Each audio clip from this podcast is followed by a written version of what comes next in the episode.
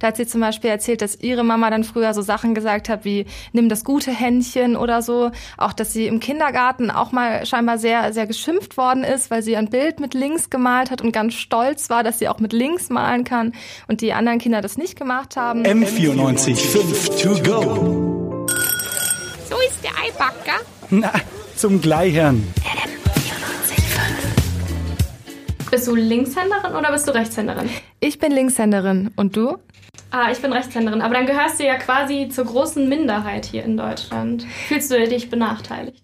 Ja, auf jeden Fall. Es hat schon im Kindergarten begonnen. In meinem Kindergarten gab es keine Linkshänderscheren. Das war der absolute Wahnsinn. Ich schieb bis heute die Schuld auf meinen Kindergarten, dass ich nicht so schön ausschneiden kann wie alle anderen. Tatsächlich sind Linkshänder immer im oder sehr, sehr oft im Nachteil und genau deswegen reden wir heute auch über Linkshänder und Rechtshänder im M945 To Go Podcast mit Froni Silberg. Und Patricia von Mellentin. Patricia, du hast gerade schon gesagt, ähm, es gibt einfach super viele ähm, Gelegenheiten, bei denen man sich als Linkshänder benachteiligt fühlt.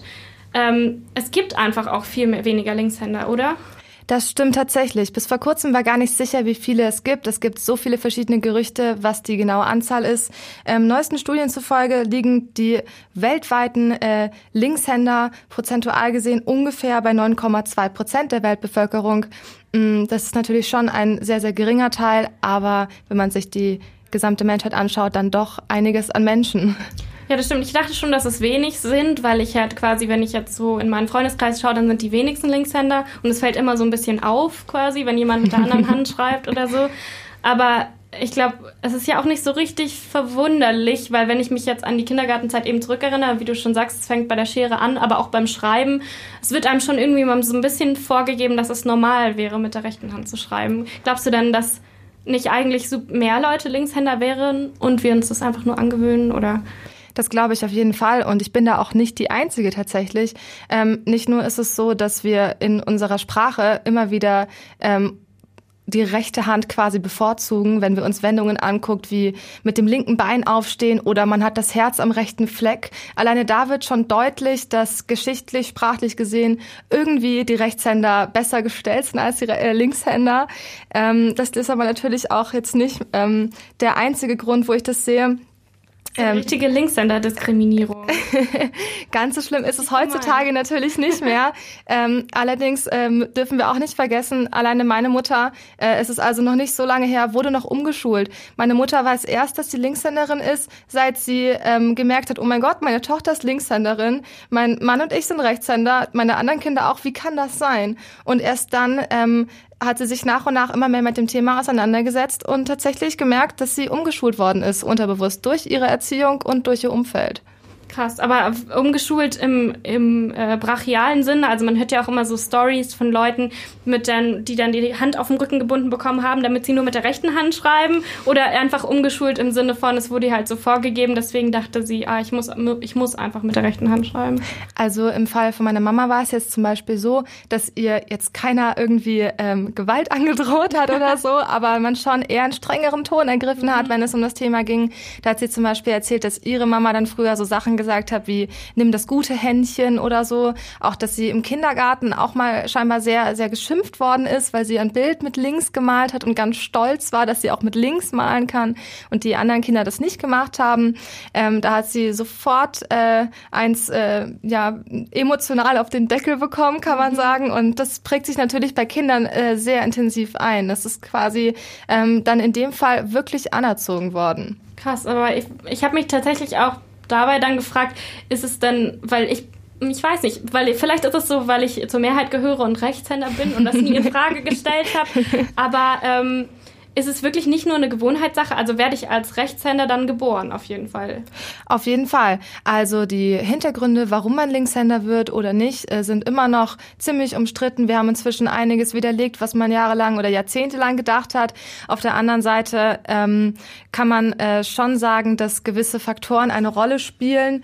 Ähm, da haben wir zum Beispiel Sebastian Oklenburg, einen Biopsychologen, mit dem wir heute Vormittag in Kontakt getreten sind, äh, der das ein bisschen näher beleuchtet. Bei Linkshändern ist in der rechten Gehirnhälfte der motorische Kortex, also das Hirnareal, was unsere Bewegung steuert, besonders gut dazu in der Lage, feinmotorische Aufgaben wie das Schreiben durchzuführen. Bei Rechtshändern ist es eben andersrum. Okay, also schon so ein Mittelding zwischen beidem. Also schon auch die Gewohnheit und die Erfahrung und wie meine Eltern mir die Gabel in die Hand geben, so nach dem Motto, aber auch die Gene tatsächlich. Auf jeden Fall. Und das ist tatsächlich auch heute immer noch ein Problem, denn wir Menschen wollen uns einander unterbewusst immer anpassen, vor allem als Kinder. Das heißt, ähm, ein Kind mit umgeschulten äh, Linkshänder, jetzt also Rechtshänder Eltern, ähm, sieht quasi nie, wie die Eltern was mit links machen und versucht das dann automatisch zu adaptieren. Das Kind merkt es natürlich nicht, aber da könnte wieder ähm, äh, Potenzial verloren gehen, dann ist es tatsächlich so, dass ähm, das keine Diskussion ist, äh, welche Hand benutze ich lieber, sondern das hat tatsächlich Auswirkungen, wie, ähm, wie unser Leben verläuft. Äh, viele umgeschulte Linkshänder berichten, ähm, äh, dass sie ihr Leben lang Konzentrations- und Lernschwierigkeiten hatten. Bei anderen hat es sogar zu Depressionen geführt. Das kann natürlich ähm, nicht immer die Ursache sein. Es gibt auch viele andere Faktoren, die damit reinspielen, ist gar keine Frage. Aber es ist schon, ähm, schon äh, sehr verwunderlich. Und es gibt auch viele ähm, Linkshänder, die sich dann zurückgeschult haben und dann gesagt haben, oh mein Gott, meine Schlafstörungen sind weg. Man weiß natürlich jetzt nicht, wie viel Placebo ist hier dabei, wie ja, viel klar. Wissenschaft ist dahinter. Ist, ist ganz klar. nur eine Ausrede, ja. dass ich meine, ich habe meine Prüfungen nicht bestanden, weil ich bin eigentlich Linkshänder. Ganz genau. Aber es stimmt schon, es ist einfach eine große Belastung fürs Gehirn. Wenn, wenn du jetzt sagst, dass es genetisch so vorgegeben ist, dass eben ähm, weil ich glaube, beim, wenn ich Linkshänder bin, dann ist welche Gehirnhälfte zuständig? Ähm, da haben wir nochmal eine sehr, sehr ausführliche Erklärung von ähm, Sebastian Oklenburg. Man weiß heute, dass die äh, Linkshändigkeit zu etwa 25 Prozent durch Gene bestimmt wird. Das ist aber nicht ein Gen, sondern das sind relativ viele verschiedene.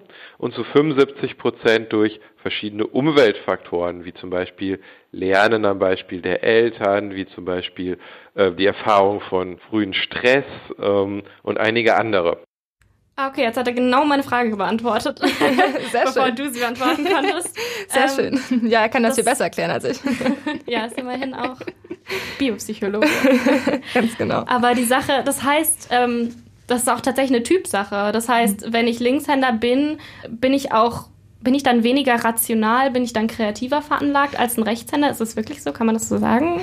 Also ähm, da gibt es bis heute noch ganz standhaft äh, fest verankerte Vorurteile in unserer Gesellschaft. Da sagt man zum Beispiel, Linkshänder sind äh, musisch häufiger außergewöhnlich begabt als Rechtshänder. Das gleiche gilt äh, für Kreativität. Auf der anderen Seite wirft man ihnen dann allerdings vor, dass sie ungeschickt und tollpatschig sind.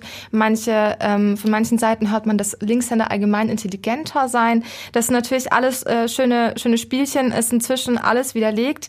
Zu dem Thema mit der Begabung und der Kreativität ähm, kann man nochmal auf Sebastian Ocklenburg zurückkommen. Der sagt nämlich, dass ähm, eben dadurch, wie unsere Gehirnhälften funktionieren, bei Linkshändern die Fähigkeit zur Feinmotorik einfach weiter ausgeprägt ist. Das ist natürlich logisch, dass äh, wenn ich feinmotorisch ähm, begabter bin, dass ich dann vielleicht besser malen kann. Heißt aber natürlich trotzdem nicht, dass ich automatisch kreativer werde, nur weil ich Linkshänder bin. Okay, also es ist jetzt nicht so, dass alle Linkshänder super kreativ sind und dass ich quasi rational und unkreativ bin, wenn ich Rechtshänder bin.